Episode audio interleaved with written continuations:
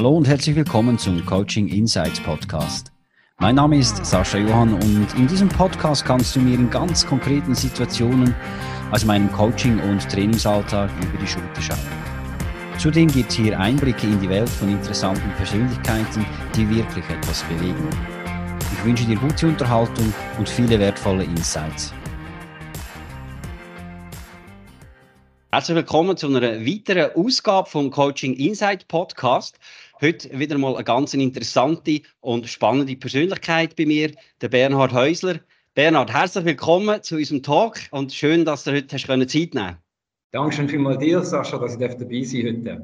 Ja, zu dir muss man eigentlich nicht wahnsinnig viel sagen. Man kennt dich sehr gut. Trotzdem ein paar Worte zu deiner Person. Du bist von 1995 bis 2017 als Wirtschaftsanwalt in Basel tätig gewesen. Hast auch einige Verwaltungsratsmandate inne gehabt.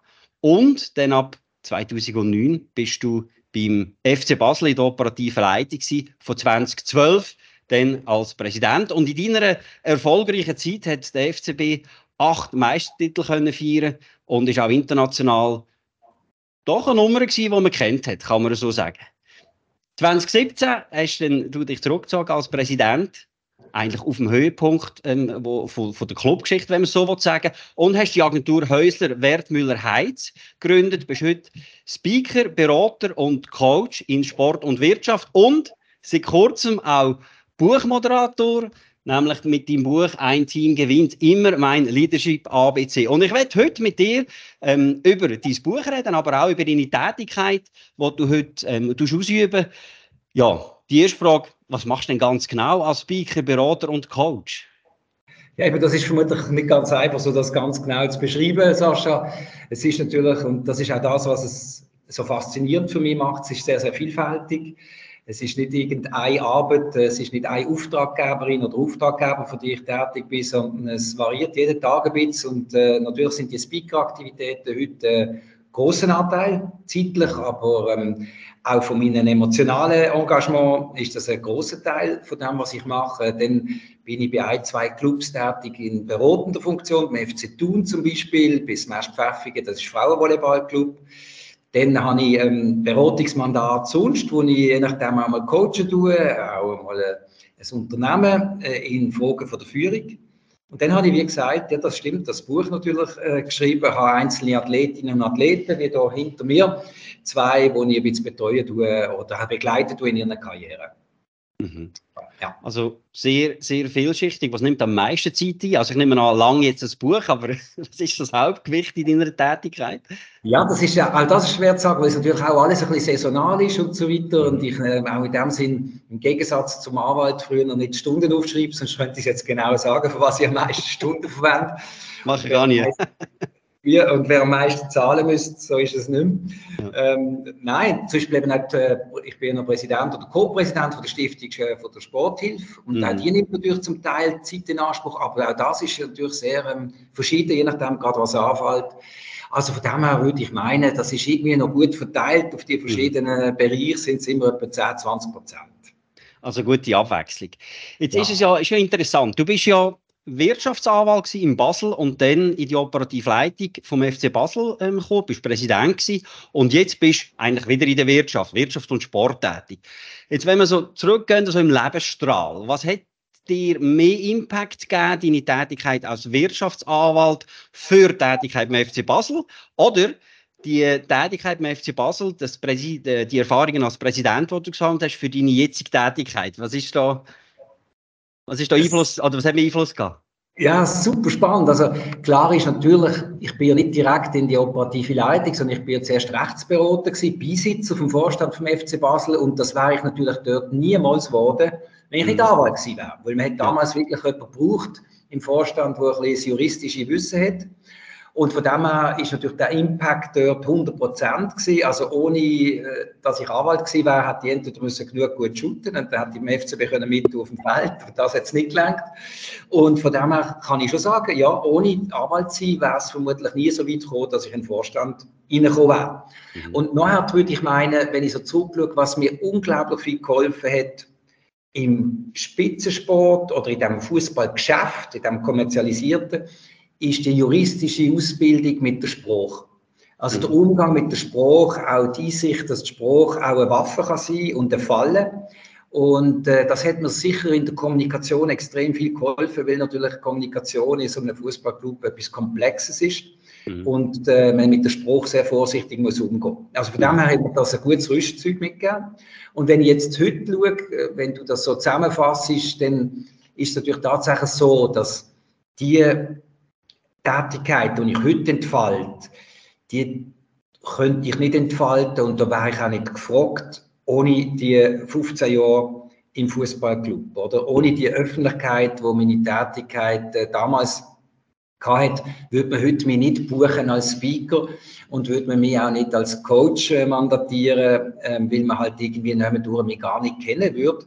Mhm. Und auch glaube auch, dass ich keine Story habe, oder? Es ist mhm. natürlich die Story auch, wo man fast kann sagen, die Führungsthemen, die mich immer schon beschäftigt haben, die habe ich ja wie auf eine Art können am lebendigen Objekt testen für den FC Basel und das hat mir natürlich dann geholfen, dass in dieser Zeit äh, unsere Mannschaften so erfolgreich sind, mhm. mhm. dass das natürlich dann auch auf mich zurück geschlagen hat. Das ist natürlich sowieso eine These von mir. Als Führungsperson bist du immer dann, wirst du gut angeschaut, wenn das Team erfolgreich ist. Und das trifft bei mir jetzt aus, ausgesprochen zu. Ja. Mhm. Obwohl du dich ja bei all diesen Erfolgen, und das ist ja auch eine von deinen, ja, wie soll ich sagen, Überzeugungen, dich nie ein wahnsinniges Rampenlicht gestellt hast, sondern mir ist es irgendwie immer so ein bisschen vorgekommen, ähm, dass du einfach automatisch mit dem Club ähm, portiert worden bist.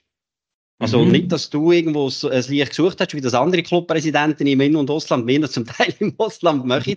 Aber ich habe dich so wahrgenommen, du bist, du bist ein Teil von dem Club, äh, irgendwo das Herzblut und ist es das gewesen, dass der Club auch mit erfolgreich war? Und ist es das gewesen, dass du eigentlich wirklich die, die auf dem, sagen wir jetzt auf dem Spielfeld, das Ergebnis mit erzielt haben, dass du denen eigentlich immer ähm, die, erste, die erste Reihe gelassen hast?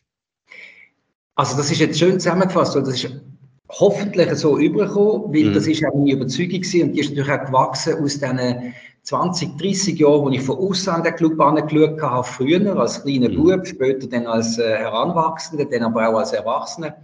Und dort habe ich immer gefunden, mich interessieren die Spieler auf dem Platz, das sind Idol, das sind Stars, die will ich bewundern, aber eigentlich der Rest, die sollen von mir aus gesehen einfach funktionieren mhm. und mir das Theater offerieren. Aber ich will die nicht im Vordergrund sehen. Mhm. mhm. Die Wahrnehmung von früher, die habe ich unbedingt beibehalten, auch in der Zusammenstellung von der Führung, wo ich dann 2011, 10, 11 einen neuen Vorstand haben müssen zusammenstellen, habe ich eigentlich Leute gesucht, die der FCB nicht praktisch gebraucht haben, um sich selber ins Scheinwerferlicht zu stellen, sondern die gesagt haben, ja, er liegt mir zwar am Herzen, aber ich habe eigentlich anders zu tun, aber doch, ich setze mich für den Club ein, wenn wir in einem mhm. guten Team zusammen sind.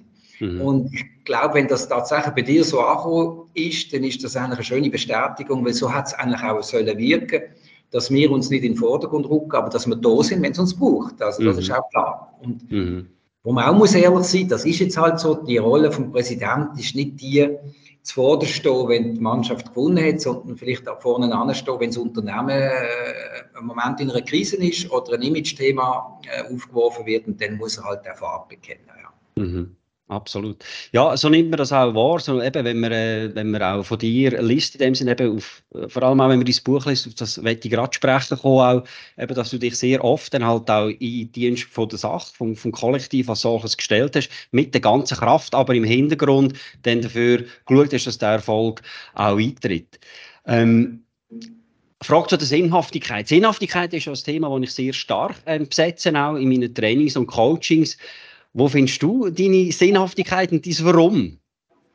Ja, es ist so spannend, weil das ist eigentlich ein Thema gewesen, wo, wo mich gegen Ende äh, von meiner Präsidialzeit beim FCB oder von dieser Führungsaufgabe beim FCB sehr stark beschäftigt hat. Mhm. Und vielleicht eben auch, wie du das formulierst, Sinnhaftigkeit oder eben Beantwortung vom eigenen Warum, das probiere ich auch in meinem Buch zu erklären, dazu geführt hat, zu sagen, vielleicht ist es Zeit, ähm, dass du dich selber zu Change machst. Also, dass du selber für dich persönlich, aber auch für das Ganze, also für den Club, den Mut hast zu sagen, vielleicht musst du gehen, bevor man dir sagt, dass du gehen musst, mhm. oder? Mhm. Und das hat schon sehr stark mit dem zu tun, das probiere ich im Buch zu beschreiben, weil von außen heisst es relativ schnell, ja, die sind einfach, die haben den recht rechtzeitigen Absprung gefunden und so. und das ist nicht einmal ein Thema gewesen. Mit einmal haben wir uns überlegt, ist es taktisch oder strategisch schlau, jetzt abzuspringen. Im Gegenteil, wir haben eigentlich, also vor allem ich bin mit Herz und Blut dabei gewesen und äh, eben wenn ich nicht Problem hatte mit der Sinnhaftigkeit aufgrund mhm. der Gesamtumstände, dann hatte ich eigentlich keinen Grund gehabt, irgendwie den Platz zu in dem Sinn. Mhm. Und mhm. heute be beschäftigt mich genau die gleiche Frage wieder, oder? Ähm, wenn neue Themen aufkommen, ich gehe jetzt in die aller, allerletzte Phase in der Berufstätigkeit, es ist brutal, sich das so selber einzugestehen. Und dann stellt sich natürlich auch wieder Fragen, wenn neue Funktionen, Aufgaben an dich angetragen werden, bist du der Richtige? Kannst du bei dieser Rolle, wo dir hier angetragen wird, diese Frage vom Warum hundertprozentig mhm. beantworten? Fühlst du dich mhm. sicher? Oder musst du sogar eingestehen, dass du vielleicht etwas machst, je nachdem, wie es einfach gut tönt, aber vielleicht mhm. gar nicht selber kannst sein. Oder? Und da mhm. muss man mhm. sehr selbstkritisch und selbstreflektierend handeln, finde okay. ich. Welche, ja. welche Pfeiler sind da wichtig? Also wenn du dir die Frage stellst, ob das deiner Sinnhaftigkeit oder deinem Warum entspricht, gibt's, da hast du da bestimmte Messgrade oder es gibt bestimmte Fragen, die du dir selber stellst oder was die Challenge ist? Ja, also es, es tönt jetzt ein bisschen, es ist natürlich nicht wissenschaftlich, äh, also es ist eher so für mich die Frage nach, äh, nach meiner persönlichen Gesundheit, äh, mhm. nach, nach der Gesundheit von, nach, von meinem Umfeld, mhm. und ähm, auch ein bisschen vom, vom Glück. Mhm. Ist das ein weiterer Schritt dazu, äh, die glücklich zu fühlen? Mhm. Und dann eine Frage, die sehr, vielleicht auch sehr privilegiert ist doch, vielleicht sogar fast verwöhnt tönt, ist es ein Weg, wo dir ermöglicht, mit Menschen die auseinanderzusetzen, wo, wo positiv sind, wo die, mhm. die gegenüber positiv äh, wirken, also die dir mehr Energie geben, als sie dir nur Energie nehmen. Ähm, mhm. und das sind schon Fragen, wo ich das Gefühl habe, wenn ich die mit Ja beantworten dann ist schon sehr viel vom Ja, vom Warum. Und natürlich auch kannst du authentisch in dieser Rolle sein, aber das ist ja mhm. irgendwann durch Erfolg aus dem einen oder dem anderen. Mhm. Mhm. Hat sich das in den Jahren oder so in dem, im Rahmen auch von wechselnden Tätigkeiten, hat sich das Warum geändert? Oder hast du in der Basis immer noch das Gefühl, dass dieser Warum so in der Essenz das Gleiche ist, egal was du gemacht hast über die Jahre hinweg? Ja, das hat sich deutlich geändert. Ja. Also ich habe ganz klar gesehen, so als junger Wirtschaftsanwalt oder Anwalt unter einem extremen Leistungsdruck, äh, bis zu einem gewissen Grad Umsatzdruck, ähm, hat sich das, hat, habe ich die Frage vom Warum nicht können mit dieser Gelassenheit anschauen oder auch sogar für mich beantworten, wie ich das jetzt kann. Und mhm. du hast ja vorher gesagt, es ist natürlich auch ein gewisses Privileg, wenn man kann mit, mit so einer gewissen Ruhe das Warum anschauen und einfach sagt, du, das Warum musst du jetzt ein bisschen auf die Seite schieben, jetzt musst du einfach leisten, jetzt musst du springen. Mhm. Und ähm, von dem her, nein, würde ich sagen, hat sich das schon deutlich geändert. Mhm. Ähm, ich habe mir die Frage vermutlich auch viel weniger stark gestellt mit 30, mhm. 35, 40, als ich sie jetzt stelle. Ja, mhm. Mhm. ja das verstehe ich. Gehen wir auf dein Buch. Ein ja. Team gewinnt immer. Das ist rausgekommen diesen Herbst, gell? Und du behandelst in deinem Leadership ABC rund 31 Aspekte, wenn es um Führung geht. Also da gehen wir von Authentizität über Lebewohl mit Stil, Narzissmus bis hin zu der Generation äh, Y und Z und Ziel erreicht, Vision verloren.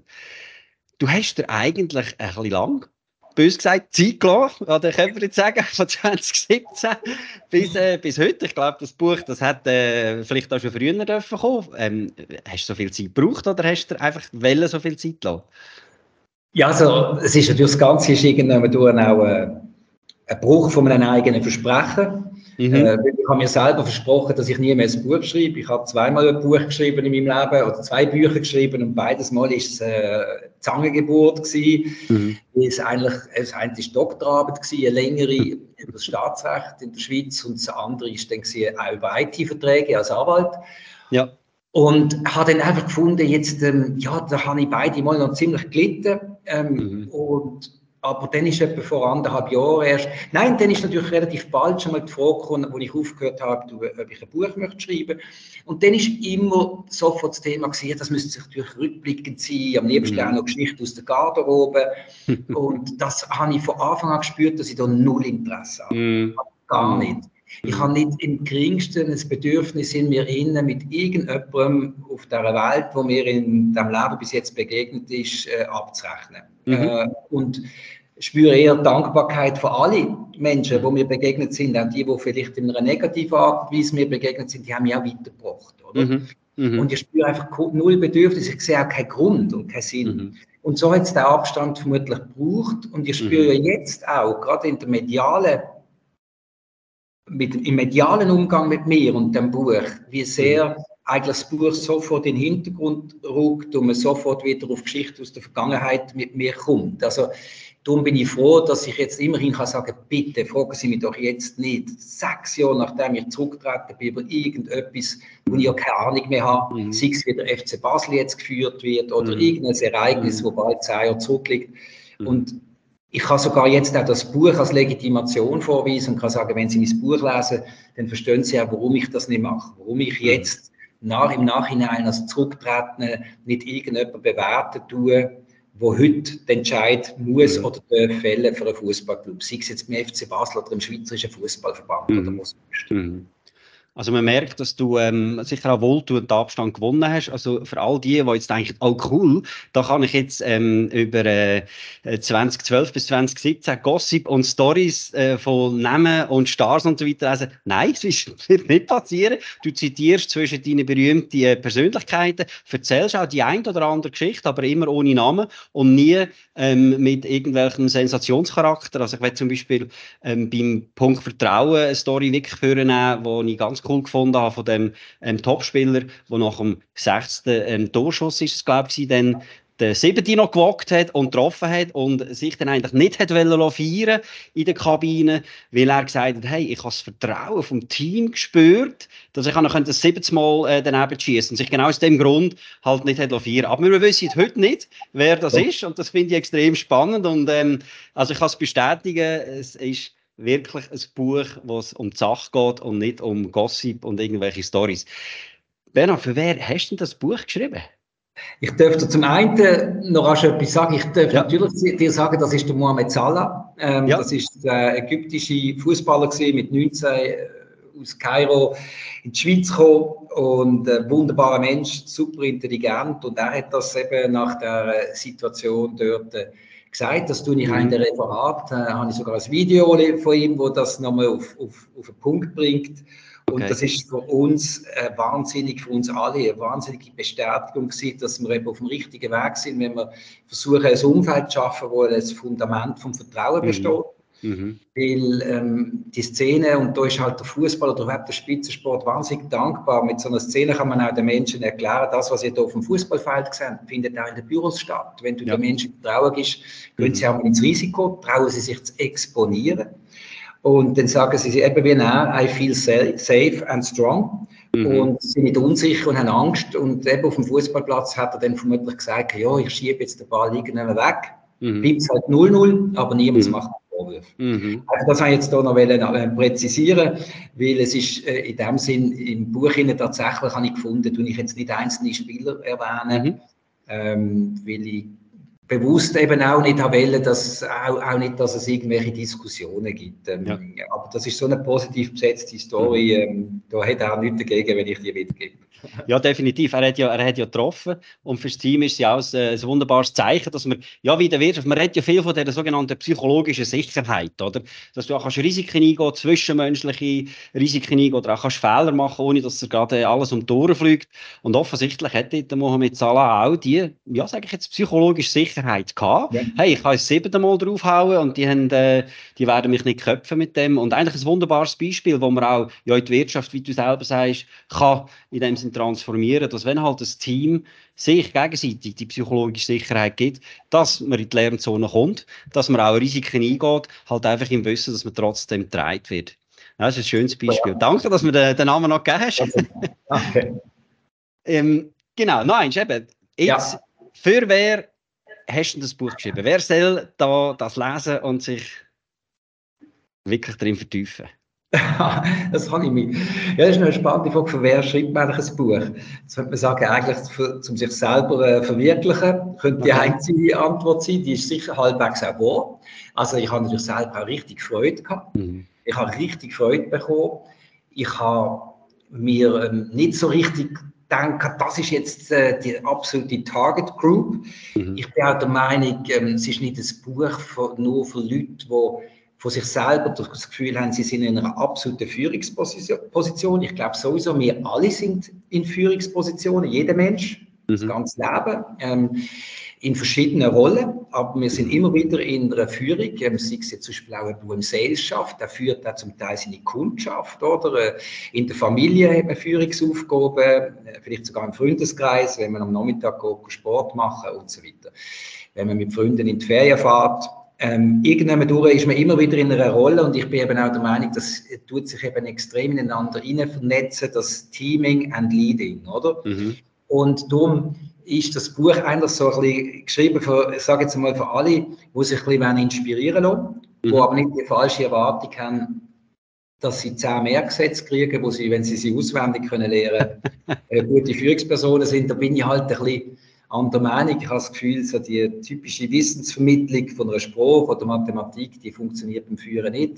Mhm. Ich habe, glaube ich, meine Führungslehre gezogen aus Zuhören, Zuschauen, Beobachten, selber scheitern, nochmal antreten, nochmal scheitern. Und darum sind auch die 31 äh, Aspekte, wie du sie formulierst, sind zum Teil auch vor allem Herausforderungen, mhm. die ich selber angetroffen habe und die ich bei weitem nicht irgendwie locker gemeistert habe. Mhm. Mhm.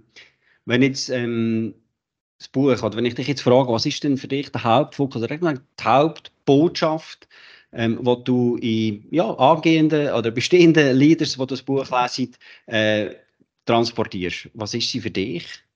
Ja, ich glaube, die Hauptbotschaft ist, dass Führen oder Menschen führen eigentlich ein ständiger und nie endender Lernprozess ist mit dir selbst. Mhm. Das ist eigentlich meine Hauptbotschaft. Mhm. Und zudem kommt dann auch die x Folgerungen, aber natürlich auch eine ganz wichtige Botschaft, die ich ja verkörpere als Mensch, ähm, dass wenn du führst, du dir auch bewusst sein musst oder darfst, dass du gar nicht die beste fachlich die beste Person musst sein, dass du mhm. alles besser musst können oder wissen als die anderen, sondern dass auch deine Wahrnehmung als Führungsperson letztlich davon abhängt, wie das Teaming funktioniert. Auf deiner mhm. Führungsebene, aber natürlich auch von den Menschen, die du führen darfst. Mhm. Und insofern bin ich da der beste Beweis, dass ich ja selber nicht mitgeschüttet habe und trotzdem mhm. nicht vorgestellt wird, dass der unter dem achtmal Meister geworden ist. Und das finde ich eine wichtige Message auch aus dem Sport für die Wirtschaft, dass Führungspersonen in der Wirtschaft sich einmal bewusst sind, ihre Lohn, ihre Wahrnehmung, ihren sozialen Status, ihre Bedeutung, auch ihre Karriere, hängt schon sehr davon ab, wie das Team funktioniert, das sie mhm. führen. Mhm. Dann muss man alles unterordnen und sagen, ich muss mir immer wieder überlegen, was ich kann machen kann, damit das Team äh, besser funktioniert und nicht, dass damit meine Position besser ist. Die wird nämlich dann als Volk davon besser, indem das Team funktioniert. Mhm. Das ist jetzt ein bisschen ja. kompliziert formuliert. Gewesen. Nein, nein, nein, das kommt, glaube ich, äh, allgemein verständlich über. Absolut.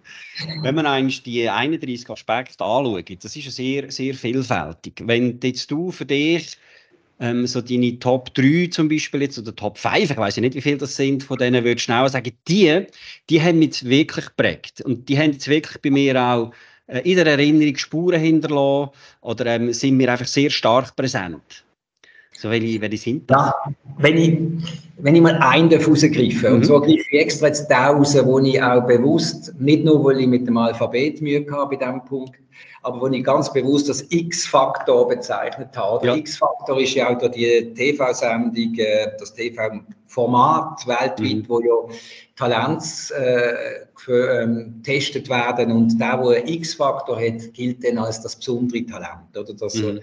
Deutschland sucht das Supertalent oder auf Deutsch. Mhm. Mhm. Und der X-Faktor ist eigentlich für mich bei Führen oder auch eben dem Zusammenspiel von Leading und Teaming die Möglichkeit, die Fähigkeit, Menschen zu haben und aber die auch entsprechend zu entwickeln, wo innerhalb vom Team Führungspersönlichkeit entwickeln oder haben und entfalten dürfen. Also ja. das ist für mich äh, auch die Lehre aus dem Spitzensport ist schon gewesen, die wahnsinnig schönen Erfolge, die wir haben dürfen feiern, die sind natürlich schon ganz wesentlich mitgetragen worden von Teams, die immer wieder Persönlichkeiten hatten, wo die anderen im Team noch besser gemacht haben. In ihrer mhm. Verschiedenheit. Mhm. Die sind für uns nicht einfach zu führen. Die sind zum mhm. Teil eben typischerweise Menschen mit Ecken und Kanten. Aber gerade darum haben sie so das gewisse Etwas, eben der X-Faktor, wo dann wie ein verlängerter Arm in die Garderobe wirkt, übertrieben gesagt, oder? Ein verlängerter mhm. Arm. Und wenn die Menschen auch noch die gleichen Werte in sich tragen, wie du in der Führung versuchst zu leben oder leben tust, dann ist das natürlich schon eine goldige Kombination. Und von der haben wir sehr profitiert. Und wenn ich darf, etwas als meine große Lehre aus dieser Zeit im Spitzensport äh, bezeichnen, ist schon das, das Zusammenspiel und die Entfaltung von Führungspersönlichkeiten in einem Team. Ja. Mhm. Mhm. Also mhm. der X-Faktor als maßgebender Punkt. Ähm, ist jetzt interessant, du hast von den Wert geredet. Ja. Und das ist auch immer ein wichtiger, wichtiger Punkt in einem Kollektiv, dass man irgendwo gemeinsames Ziel- und Werteverständnis hat. Ich glaube, das Zielverständnis in einem Fußballverein ist klar. Wir wollen Punkte holen und am Schluss auch einen Titel, gerne so viel wie möglich. Bei den Werten ist das äh, dann immer äh, vermutlich noch eine andere Herausforderung. Wie hast du das hergebracht, dass die Mannschaft, die ja auch so erfolgreich ist, über so viele Jahre hinweg, ähm, immer so nach einem gemeinsamen Werteverständnis unterwegs ist. Hast du das formuliert mit deinen, mit deinen Führungsleuten und hast es in die Mannschaft transportiert? Oder habt ihr das zusammen, die Werte gemeinsam zusammen definiert und ein gemeinsames Verständnis entwickelt? Ja, wir haben, das ist noch spannend. Also sicher das Entscheidende ist, glaube ich, wenn wir von Wert reden, und da möchte ich wirklich den Bogen aufmachen, ähm, weg von nur der Mannschaft, sondern hin zu den 200 Menschen, die mit uns zusammen den Club mhm. ähm, gedreht haben. Und äh, ein von den ganz wichtigen Zielen, wo wir ganz am Anfang von uns formuliert haben, wir haben gesagt, wir wollen, dass in dem Club überall die gleichen Werte gelebt werden. Also mhm. wir wollen jetzt nicht anfangen unterscheiden, zwischen, das ist jetzt ein Einkommensmillionär, ein berühmter Fußballer und das ist ein Mitarbeitender in der Sicherheit, in der Wäscherei oder eine Mitarbeiterin im Merchandising. Also wir haben gesagt, wir möchten einen einheitlichen, einen einheitlichen Wertekatalog leben, so. Und wir haben dann auch ein bisschen unsere Philosophie auf den Kopf gestellt. Wir haben gesagt, wir wollen eine eigene Führungsphilosophie. Also mhm. Wir möchten eigentlich eine Philosophie, wie man in diesem Club Führung erlebt. Ja. Also wir haben auf eine Art wie eine Perspektive drin, wenn wir sagen, eigentlich möchten wir, dass die Person, die an der Stelle XY in diesem Unternehmen schafft, Führung gleich erlebt wie der Spitzenspieler auf dem Platz. Mhm. Und das haben wir dann auch mit den Trainern oft diskutiert und probiert, ihnen weiterzugeben, weil Trainer natürlich ganz wichtige Führungspersönlichkeiten sind in einem mhm. Unternehmen, Fußballclub, und weil die auch oft wechseln. Und darum mhm. haben wir ihnen dann probiert, auf den Weg zu gehen, so eine Art wie ein Deal, Mhm. Wir reden euch nie drin, wie ihr shooten lasst auf dem Platz, ob ihr mit fünf ja. Stürmer spielt oder zwei. Das ist, ihr werdet nie in der Zeitung der Präsident lesen, der kritisiert, äh, dass man zu offensiv oder defensiv spielt. Aber dafür möchten wir, dass ihr die Wert oder eben die Art und Weise, wie wir die Menschen behandeln im Unternehmen, auch äh, verwenden im Umgang mit diesen Spielern, die wir euch anvertrauen. Das mhm. ist ja nichts anderes. Man vertraut ja Menschen jemandem an. Und das haben wir so ein bisschen probiert mit ihnen jedes Mal so zu entwickeln und der eine oder andere hat das äh, spannender gefunden und äh, ja, aber das ist am Schluss halt einfach ein Teil vom, vom Engagement bei uns. Mhm, mhm. Also wenn ich es richtig verstehe, auch, dass eigentlich jeder von den 200 Menschen, der für den Verein tätig ist und auch mit direkt oder indirekt für einen Erfolg mitverantwortlich ist, gesehen hat, dass wenn ich in dem, was ich mache, äh, das Optimum geben, mit der Leidenschaft dahinter bin und eben auch den Sinn gesehen, dass ich Teil vom, vom, vom grossen Ganzen bin. Und das hast du tatsächlich so gelebt und offensichtlich auch übergebracht. Das haben wir genau so, weil, genau, das ist genau richtig formuliert. Ja. Und das ist eigentlich ja auch richtig. Also wir haben darum auch nicht äh, aufgehört mit so teilten Weihnachtsfeiern und so mhm. weiter, wo mhm. wir sagen, da sind die eingeladen und da die, die mhm. Wichtigen und da die weniger Wichtigen und so weiter. Mhm. Und wir haben eigentlich probiert zu sagen, hey, sitzt miteinander zusammen. Und ähm, es ist schon genug, äh, in einem Fußballunternehmen muss man sich schon bewusst sein, ist natürlich der Fokus unglaublich stark nur auf das, was im Fußballstadion passiert und auf ja. die 24 Spieler. Und umso wichtiger ist, dass die anderen genauso spüren, dass sie Teil von dem Ganzen sind. Mhm. Oder? Und wenn jetzt der Fußballpräsident oder das Präsidium auch nur auf, das, auf den Teil fokussiert und die mhm. andere praktisch als Quantité negligible bezeichnet oder mhm. behandelt, mhm. dann kommt von dort der Push nicht, wo eben die Mannschaft auch braucht, weil ja. die zum Teil im Hintergrund unglaublich viel Unterstützungsleistung mhm. erbringen, damit eben das Team funktionieren kann ja, auf dem Platz. Absolut. Ja. Ähm, Thema Stars ist auch ein Punkt bei deinen, bei deinen äh, 31 Aspekten. Ähm, ja, in einem Fußballteam da spielen die Stars, die sind im Rampenlicht, die werden auch gefeiert oder auch vielleicht einmal äh, gescholten. Aber trotz allem ähm, kann ja, und das ist ja die Wirtschaft auch so. Also es geht ja auch in Teams, es gibt sogenannte Topstars, die Topseller, die, die die Umsätze bringen und und und. Und wie kann man jetzt auch als Leader sicherstellen, dass die Stars auf der einen Seite ihre Leistung ähm, immer dünner bringen, die Leidenschaft behalten, aber auf der anderen Seite die Teamdynamik auch nicht irgendwo plötzlich ähm, Schwächen zeigt oder davon verrütteln? Ja, das ist natürlich eine äh, große Herausforderung, die sich in einem Fußball, das ist natürlich vor allem dann auch die Aufgabe vom unmittelbar, von der unmittelbaren Führungsperson, also vom Trainer. Aber wir erleben das ja genauso in der Wirtschaft. Du hast das erwähnt, sei es jetzt mal im Betriebsgeschäft von einer Versicherung, mhm. gibt es halt solche, die extrem viel Umsatz generieren oder im Verkauf von Autos und so weiter.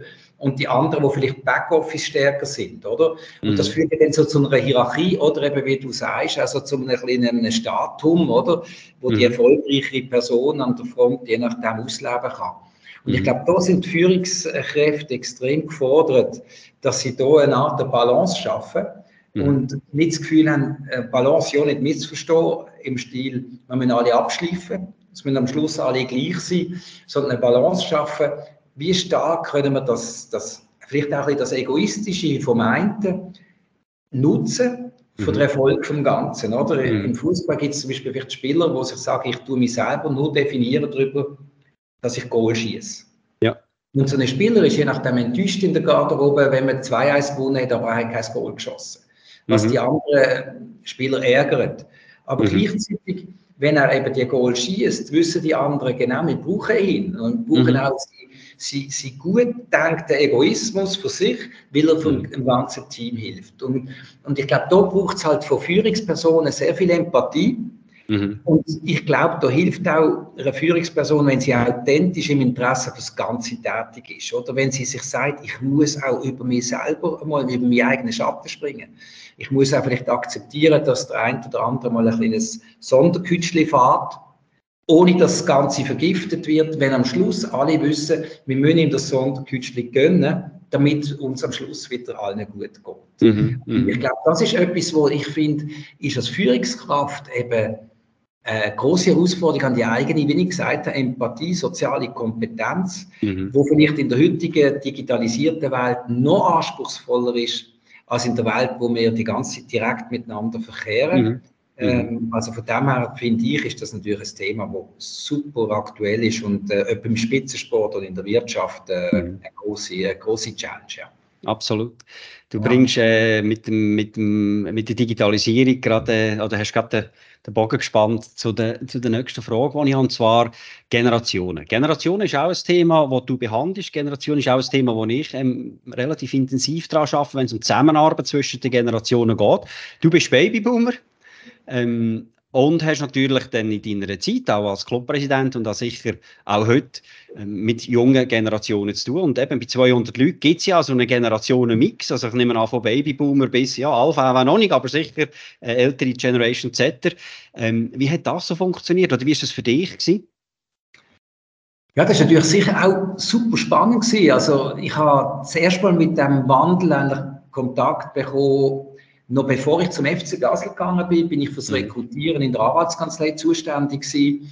Und das ist so, ja, ich würde sagen, so um 2000, 2002 herum gewesen, wo so die ersten Abgänger von der Universität, ähm, Top-Talent, super Kandidatinnen und Kandidaten für unsere Kanzlei, gesagt haben, ja, wir sind sehr interessiert, so, aber am Freitag schaffe ich nicht. Mhm. Und gleichzeitig bin ich damals als etwa knapp 40-Jähriger konfrontiert mit 60-jährigen Partnern, die zeitlebens sieben Tage geschafft haben. Und mhm. äh, gar nicht haben können sich nicht können erklären, wie jemand kann Arbeit sein und sagen, ich schaffe den und den nicht, weil von innen aus gesehen schafft ein Anwalt den, wenn die Klientin will. Punkt. Ja. Und dort bin ich das erste Mal mit dieser Spannung konfrontiert gewesen und habe es auch hoch interessant gefunden, irgendwann durch zwischen diesen Welt, beiden Welten probieren zu vermitteln und natürlich dann hat im Spitzensport, im Fußball, auch im Umgang natürlich mit Fans und so weiter, hat sich das auch interessant gezeigt, wie sich da ein Wandel ergibt oder auch ein Wertewandel. von mir aus gesehen natürlich vor allem ein Prägungswandel. Und da komme ich eigentlich ein bisschen zurück auf das, was wir vorher diskutiert haben. Da sind wir schnell wieder beim Thema Empathie, mhm. soziale Kompetenz, mhm. Gier. Gier im Sinne von Neugier. Neugierig zu sein gegenüber anderen Menschen, die nicht gleich prägt sind mhm. wie du und ich. Und da ist im Fußball natürlich auch vor allem das Thema von verschiedenen Kulturen. Oder? Wir haben Spieler aus über 20 verschiedenen Ländern. Und wenn du da nur in deinem Wertesystem funktionierst und nur mit Menschen kannst umgehen, die gleich ticken wie du, dann äh, kannst du nicht führen. Und das Gleiche auch mit Menschen aus der heutigen Generation. Mhm. Wir müssen ja nur taglang mit offenen Augen und Ohren durch die Welt laufen, dann merken wir, dass wer heute aufwächst, in dieser Welt total anders geprägt ist, als wer vor 40 Jahren oder 30 mhm. Jahren Teenager war. Mhm. Ja, absolut. Also ich sage ja auch immer, die Jungen können A, nichts für die Welt, wo sie jetzt hineingeboren worden sind und B, die Sachen, die wir Angst kritisieren, dann, nämlich, dass sie immer online sind, dass sie immer am Device hängen oder wie auch immer, sind ja alles die Sachen, die wir ja ihnen eigentlich A, entweder äh, konzipiert oder nachher halt auch ermöglicht haben als Eltern oder Großeltern und was auch immer. Und darum äh, denke ich auch, ja, wir müssen auch da ähm, bevor dass wir die Jungen kritisieren, auch als ältere Generation, also ich bin Generation X, auch immer vielleicht mal selbstkritisch schauen, A, hätten wir das nicht selber auch gern gehabt, was die jetzt haben? Und B, ähm, das, was sie haben, wer hat es gegeben? Ja, ja, das ist beides. Äh, völlig richtig, oder? Wenn wir uns beklagen über eine Art Wohlstandsverwahrlosung und so weiter, dann ist ja das genau das, was, was, auf das wir alle hingeschafft haben. Und ja. wir zwei sind auch nicht die Generation, die den Wohlstand begründet hat. Das ist äh, von mir aus gesehen nochmal eine Generation oder zwei Generationen vor uns, oder? Ähm, ich bin auch schon in eine, in eine Welt hineingeboren in der Schweiz, wo man gesagt hat, die Schweiz ist ist, ist reich in dem Sinn, mm. oder? Mm. Und das ist für jede und jede, der in dem letzten Jahrhundert geboren worden ist, eigentlich so ein bisschen wie given gewesen. Mm. Und dann hat man in diesem Umfeld das Beste daraus machen Die einen mm. natürlich mit mehr Privilegien und so weiter oder die anderen mit weniger. Mm. Aber also das, das Grundgefühl, wir leben im Wohlstand. Und ich glaube, und auch wir leben in einer Sicherheit, oder? Natürlich, mhm. trotz kaltem Krieg, habe ich das Gefühl, in Europa ist man, ist man sicher.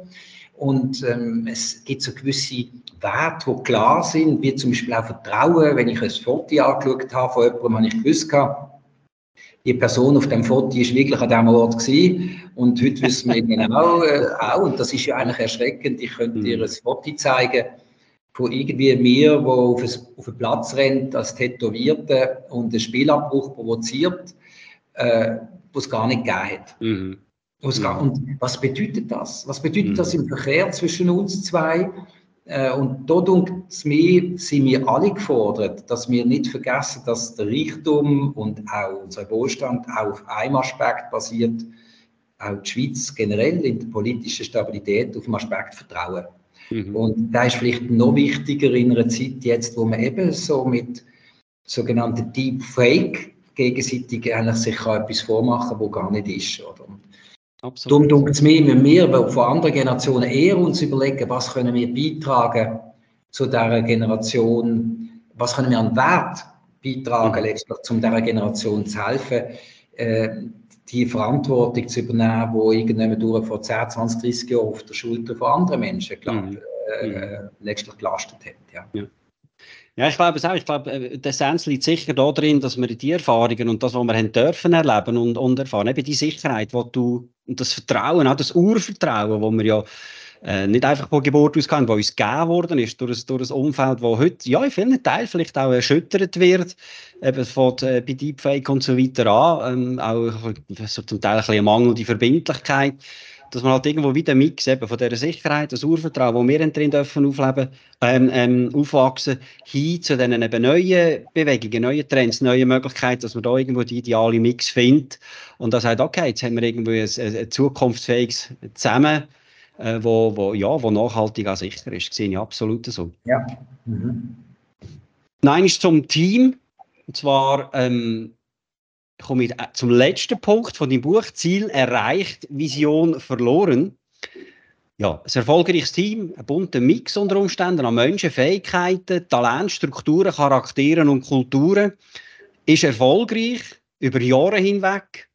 Und wie verhindere ich jetzt als Führungskraft, dass ja irgendwo, dass das nicht satt wird, dass es nicht in eine, in eine, ja, in eine Lethargie hineinkommt, dass es immer noch hungrig ist, der Biss hat. Was, was, was kann ich da mhm. machen?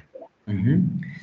Ja, das ist eigentlich äh, bei uns praktisch wie ein Naturgegeben würde ich fast sagen, weil mhm. wir als Fußballclub irgendwann in der Mitte von der Nahrungskette sind, von den Fußballclubs in ganz Europa, in einem globalen Markt, in einem global umkämpften Markt um die besten Fachkräfte. Fußballer ja. ist Fachkräfte. ja, das ist so. Und, und da sind wir natürlich ein Geberclub ins Ausland. Und wenn wir mhm. ein, zwei Jahre erfolgreich gespielt haben und auch noch internationale Spiele gut gespielt haben, dann haben unsere Spieler so große Begehrlichkeiten ausgelöst im Ausland, die Besten bei uns, die, die mit dem größten Potenzial, dass sie uns verloren haben.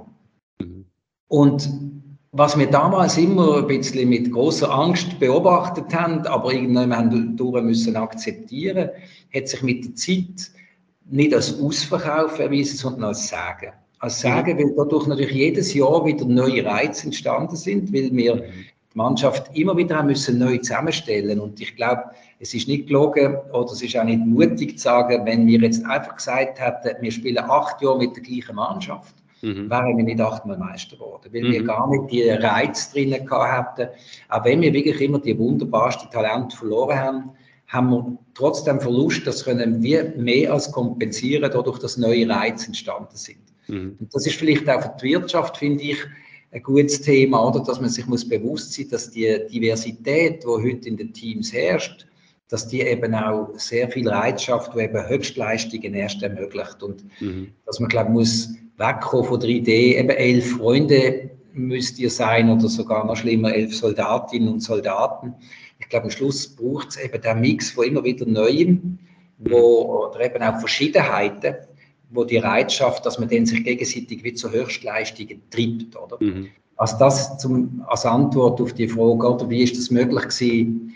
Äh, das hat aber nicht damit zu tun, dass die Vision verloren gegangen ist mit der ja. Zeit. Ja. Also die Vision als Stammfeste, als Essenz, aber eben mit neuen Anreizen immer wieder neue Treiber bekommt, dass man auch dann entweder Kontinuität oder eben neue Höchstleistungen kann erzielen kann. Ja. Bernhard, ganz herzlichen Dank. Es ist äh, unglaublich spannend. Ich könnte noch sehr, sehr lange mit dir ähm, so weiterreden. Und ich denke an die, die das jetzt äh, hören, äh, denke, würde dann auch sehr gerne weiter zuhören. Ich möchte aber noch einmal gerne verweisen, wenn ihr jetzt das, was ihr gehört habt, noch vertiefter wollt, erleben, erfahren, erlesen, dann ähm, besorge euch das Buch. Ein Team gewinnt immer. Das Leadership ABC von Bernhard Häuser. Gibt es überall, wo es Bücher gibt. Also easy äh, zu kaufen, zu holen und ich kann euch sagen, es lohnt sich absolut.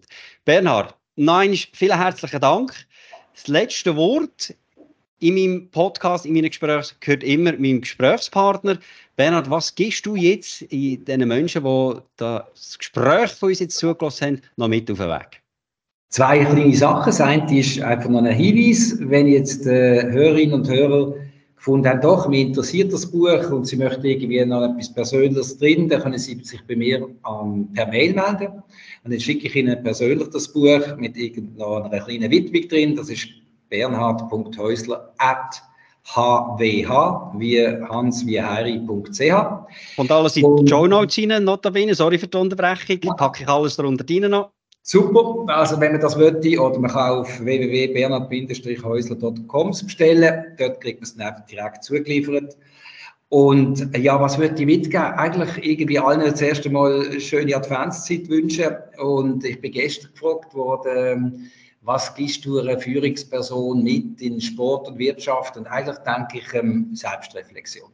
Einfach ähm, immer wieder sich Zeit nehmen, sich mit sich selber auseinanderzusetzen. Und ich glaube, das hilft einem extrem, sich selber auch von außen zu spiegeln, wenn man eben die spezielle Aufgabe hat, die anspruchsvolle Aufgabe hat, mit anderen Menschen zusammenzuarbeiten oder eben sogar Menschen zu führen.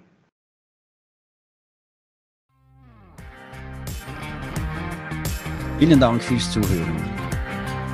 Wenn auch du eine Antwort auf ein konkretes Thema suchst oder du dich selbst, dein Team oder deine Unternehmung weiterentwickeln möchtest, wende dich gerne an mich über meine Website saschajohann.com.